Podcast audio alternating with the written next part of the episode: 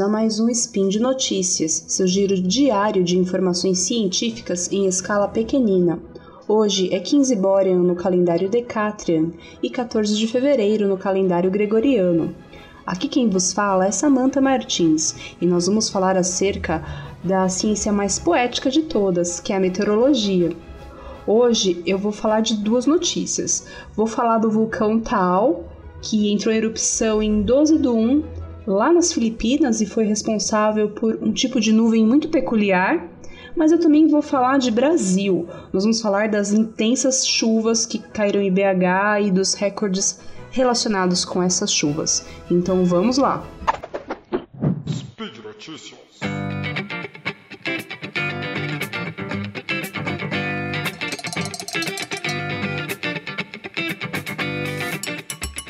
Bom, no dia 12 de janeiro, agora de 2020, né, o vulcão Taal entrou em erupção lá nas Filipinas.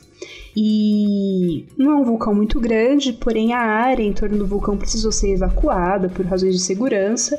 Mas o que chamou mais atenção no caso desse vulcão foram as lindas imagens de nuvens que se formaram acima desse vulcão, é, nuvens de tempestade, e muitas dessas imagens que andaram circulando aí pela internet, inclusive mostravam lindas descargas elétricas é, nessa nuvem. Bom, isso chamou a atenção de todo mundo, fotos muito bonitas, muito bem tiradas, e os sites especializados em divulgação científica e divulgadores científicos é, em seus perfis no Twitter, muitos chamaram essa nuvem de pirocúmulos. Bom, o nome para alguns pode parecer meio quinta série e não está de todo errado, não. É um nome utilizado aí no popular, vamos dizer assim. Piro vem de fogo, né? E pirocúmulos porque ela é uma nuvem que foi gerada a partir da erupção vulcânica. Eu já vou falar já já disso. Bom, uh, o nome técnico dessa nuvem é cumulonimbus flamagênitos, né? Pirocúmulos é um nome aí mais popular. E de onde vêm esses nomes das nuvens? Né? Todas as nuvens têm nomes, tem um sistema de classificação de nuvens que é determinado pela Organização Meteorológica Mundial, órgão internacional que reúne e que, que coordena as atividades é, de meteorologia é, em todos os países do mundo, né? Todas as instituições, os órgãos nacionais de meteorologia, no, no caso no Brasil, o Instituto Nacional de Meteorologia, no Reino Unido, o Met Office, por exemplo, todos esses órgãos eles estão, uh, eles estão recebem ordens e recomendações do, da Organização Meteorológica Mundial, né? E uma publicação da Organização Meteorológica Mundial ela se destaca muito, que é o Atlas Internacional de Nuvens. Então, os nomes das nuvens eles seguem essa nomenclatura é, descrita nessa publicação. E uma nuvem chamada cumulonimbus flamagênitos é uma nuvem de tempestade, um cumulonimbus, e o termo flamagênito significa que ela se originou a partir ou de um incêndio ou de uma erupção vulcânica, tá? É... A ideia de classificação de nuvens é muito interessante, eu falo muito sobre isso no meu blog, e eu não vou entrar em detalhes aqui nesse spin, mas eu posso falar desse assunto em outras ocasiões quando aparecerem aí na mídia notícias sobre nuvens incomuns, né? Essas nuvens flamagênitos, é, elas são geradas, né, como eu disse, a partir de ou queimadas ou erupções vulcânicas. Bom, eu percebi na internet, né, que houve aí um pequeno problema sobre o termo nuvem, né? Uh, quando a gente procura no dicionário a palavra nuvem, nós encontramos duas definições. A definição número um, que é aglomerado de gotas bem pequenininhas, diminutas de águas, ou de água, ou de cristais de gelo em suspensão no ar e que dão origem às chuvas. E uma definição número dois, que seria qualquer acúmulo aglomerado de pó, fumaça, suspenso no ar, insetos, né, suspenso no ar. Bom, aí o que aconteceu? Nesse caso dessa nuvem é, cumulonimbus flamagênitos, eu percebi que as pessoas estavam misturando o significado 1 com o significado 2. Eu vou explicar. Quando ocorre uma erupção vulcânica, é, são expelidas cinzas vulcânicas e material piroclástico. Esse material ele pode atuar como núcleo de condensação. O que é o núcleo de condensação? É uma superfície onde o vapor de água que está presente no ar vai poder se condensar e assim formar as gotinhas de nuvem. Então, é, dessa maneira, o material expelido durante as erupções vulcânicas ajuda na formação de gotinhas que formam as nuvens. E aqui eu estou falando da definição número 1 um de nuvem, são é um aglomerado de gotículas, né? Bom, mas o significado 2 para a palavra nuvem do dicionário pode se referir, como eu disse, a nuvem de inseto, nuvem de pó, nuvem de fumaça, ou seja, coisas que estão suspensas no ar, né? É, em meteorologia, a gente usa o termo aerossóis para nos referirmos a partículas que são bem pequenininhas e estão suspensas no ar. Alguns desses aerossóis podem ser higroscópicos, ou seja, eles podem ter afinidade com a água e facilitar a formação de nuvens, uma vez que eles ajudam na formação das gotinhas. É, então vocês perceberam que teve aí a misturinha dos conceitos, né? É, a gente tem a nuvem de cinzas, os aerossóis que saem do vulcão, que teria, relacionar, teria então relação com a definição 2 do dicionário. E essas coisinhas que saem do vulcão, esses aerossóis, ajudam a formar a nuvem de gotículas, que é o significado número 1. Um. Então eu percebi que teve essa confusão. Por quê? Eu senti que algumas pessoas acreditaram que do vulcão já saía a nuvenzinha pronta, né? Quando na verdade ocorre um processo atmosférico que faz com que aquelas é, partículas que saíram do vulcão, elas atuam como superfícies onde o vapor d'água se condensa, tá? E sim, essas nuvens, essa, essa part, essas partículas que saem do, do vulcão, né, esse material que sai do vulcão, ele sobe muito alto na atmosfera, permitindo que muito vapor d'água se condense nessas partículas, formando nuvens muito altas, ou seja, nuvens com bastante desenvolvimento vertical, que podem dar origem a nuvens de tempestade. É, nuvens de tempestade, as nuvens cumulonimbus, elas são nuvens altas, elas podem ter alguns quilômetros de altura. E um cumulonimbus flamagênitus não é diferente. Apenas o sobrenome dela, aí, que é o Flamagênitos, é pra gente lembrar que ela é uma nuvem que ela é originada de alguma coisa relacionada ao calor, né, ao, ao, ao incêndio ou uma erupção vulcânica, como é o caso aqui do nosso vulcão Taal. Sendo assim, o termo pirocúmulos ele não está errado para você usar na, na imprensa, uh, um comentário geral assim, mas o termo cumulonimbus flamagênitos é um termo mais técnico, a gente pode falar dessa maneira.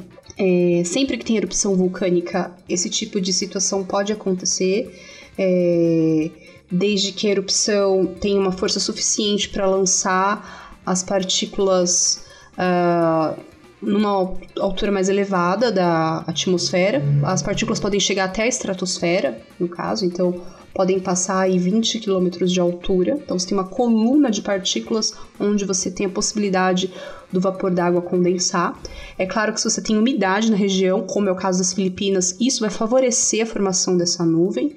E, e você tá também lá também tá é um local, por ser um local mais úmido, você já tem naturalmente formação aí de tempestades, isso favorece. É, não é incomum vários, é, várias erupções vulcânicas, a gente tem casos de nuvens cumulonimbus flamagênitos. É, as imagens sempre chamam a atenção e vão parar na internet, todo mundo fala bastante sobre elas.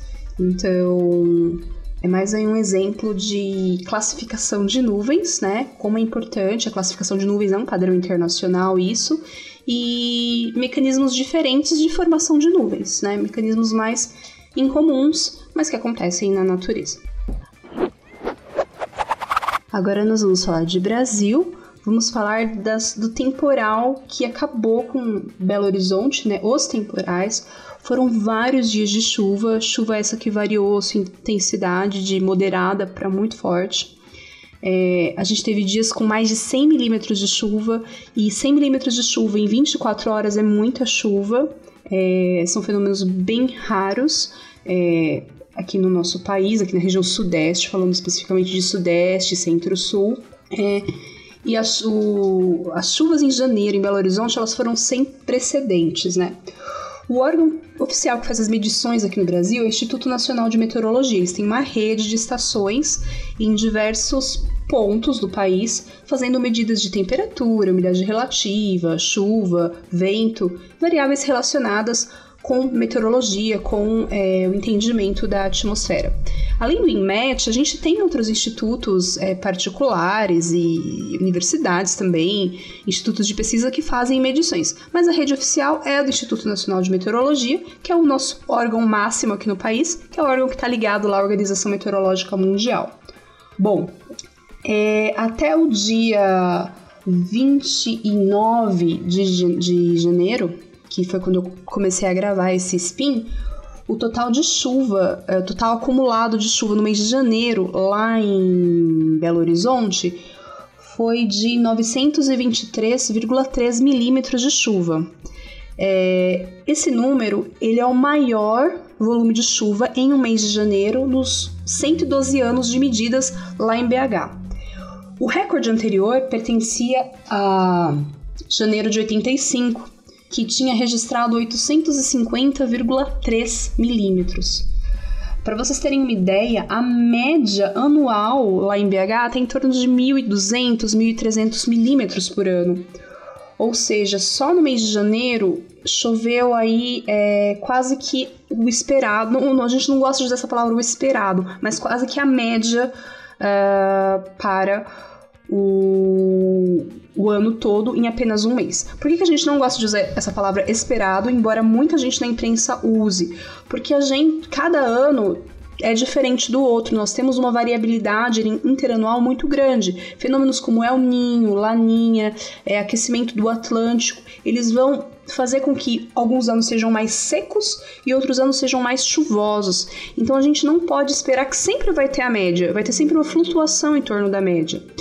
E o que tem acontecido nos últimos anos, dentro do contexto de emergência climática, é que essas flutuações em torno da média têm ficado cada vez mais extremas. Então a gente tem um ano super seco, outro ano que vai para muito chuvoso, então as flutuações estão ficando cada vez maiores. É a gente pensar assim: é, nós tínhamos a média e pouquinho se oscilava em torno dessa média de um ano para outro. Agora a gente tem oscilações cada vez maiores. Então vocês conseguem imaginar isso num gráfico? Um ano tá super chuvoso, outro ano tá bem seco. E o que está acontecendo em BH esse janeiro está mostrando um ano, um ano completamente diferente da média. Então a gente não pode chamar a média de um valor esperado. Primeiro porque ela nunca foi um valor esperado mesmo quando o ser humano ainda não tinha interferido tanto no clima da Terra. A gente sempre teve flutuações. E agora, sabendo do contexto das mudanças climáticas, os próprios dados nos mostrando que há algo completamente diferente acontecendo, aí que a gente não pode falar em valor esperado mesmo. Nós vamos ter muitas surpresas, que na verdade não são surpresas, né? As pesquisas em mudanças climáticas já mostram que eventos extremos vão acontecer com cada vez mais frequências. E eventos extremos são secas extremas, chuvas extremas. Hoje, os dados e os mais informações que nós temos sobre a atmosfera já nos mostram isso e os cientistas têm menos têm mais é, podem afirmar mais categoricamente né que certos eventos extremos já foram previstos pelas pesquisas em mudanças climáticas. Uh, bom, não foi só BH, né? Foram as, as, cidades ali do entorno também, da grande BH, que também foram afetadas pelas chuvas, e, as chuvas extremas, né? E além do recorde mensal, é, houve um, um registro de um outro recorde, que é o recorde de acumulado diário, né? É, o marco de dia mais chuvoso é, de toda a série, desses 112 anos de medidas lá em BH, é, foi no dia 24 de janeiro, quando o total de chuva só no dia 24 de janeiro foi de 171,8 milímetros. O recorde anterior era de 14 de fevereiro de 1978, quando choveu 164,2 milímetros. Como eu disse para vocês e reforço, todos esses dados são do Instituto Nacional de Meteorologia, que faz medidas ali na capital mineira é, há 112 anos. Bom, é, o que ocorreu? Chuvas muito intensas ao longo de vários dias. A gente teve esse recorde do dia 24 de janeiro, mas choveu muito durante praticamente todos os dias de janeiro ali na região. Uh, áreas de risco, uh, como encostas, é, áreas sujeitas a, sujeitas a deslizamento de terra, elas vão ficando cada vez mais encharcadas Isso é piorado pela falta de vegetação nessas áreas e pela ocupação irregular, é, inadequada do, do espaço urbano, né? O problema de moradia, das moradias muito precárias. Então, o solo encharcado ele já não consegue mais absorver essa água que está caindo do céu, essa chuva. Começa a acontecer o quê? Um, um escorrer, essa água começa a escorrer. E com esse, esse escoamento superficial, é, a gente começa a ter um solo muito carregado uh, de água que começa a ceder e levar tudo com que está preso a esse solo consigo, né? Então, vegetação, uh, construções. E a gente teve, teve muitas tragédias lá na região, com um total, da última vez que eu vi, de quase 100 mortos, entre mortos e desaparecidos. As imagens na região são assustadoras e, é claro, como sempre nessas situações lamentáveis, as áreas carentes são as mais afetadas porque há o problema das moradias de qualidade ruim e em locais inadequados. Mas a chuva também atingiu bairros nobres, é, levou carros e alagou vias e foi um foi uma questão muito séria ali na região que mais uma vez nos faz pensar sobre o problema, problema da ocupação do solo, é, do mau uso do espaço urbano e das moradias precárias, né? Então é mais uma vez aí o governo tendo que se preocupar com isso, né? Precisa se preocupar com isso, que é uma coisa que nunca teve nenhuma política eficaz nessa área e agora com as mudanças climáticas as pessoas vão ficar, as pessoas que já estão em situações vulneráveis vão ficar cada vez mais em situações aí de vulnerabilidade, né? O rico, quem tem dinheiro, pode se adaptar, pode mudar de casa, pode fazer algo para se adaptar. Quem não tem condições fica com o que tem, infelizmente é o cenário que nós vemos. Uh, bom, por hoje é só, né? Espero que vocês tenham gostado das notícias que eu escolhi para nós discutirmos. No post associado a esse episódio, uh, você vai poder conferir as reportagens que me inspiraram é, e que eu mencionei ao longo do, do Spin de Notícias, para vocês então pegarem mais informações sobre os assuntos. E eu também peço que vocês apoiem o Spin de Notícias e outros podcasts do Portal Deviante. Bom, é, para fazer isso é fácil, é, você pode compartilhar nossos links, falar sobre o nosso trabalho por aí, divulgar os podcasts. Mas se você puder, contribua financeiramente também. É, há diversos sites de mecenato que a gente, com os quais a gente trabalha e que com esse valor a gente pode melhorar a qualidade do, do nosso trabalho e pagar as nossas contas também, é claro, né? É, bom, entre no portal deviante.com.br e saiba como nos apoiar. Por hoje é só, pessoal. Até a próxima. Tchau, tchau.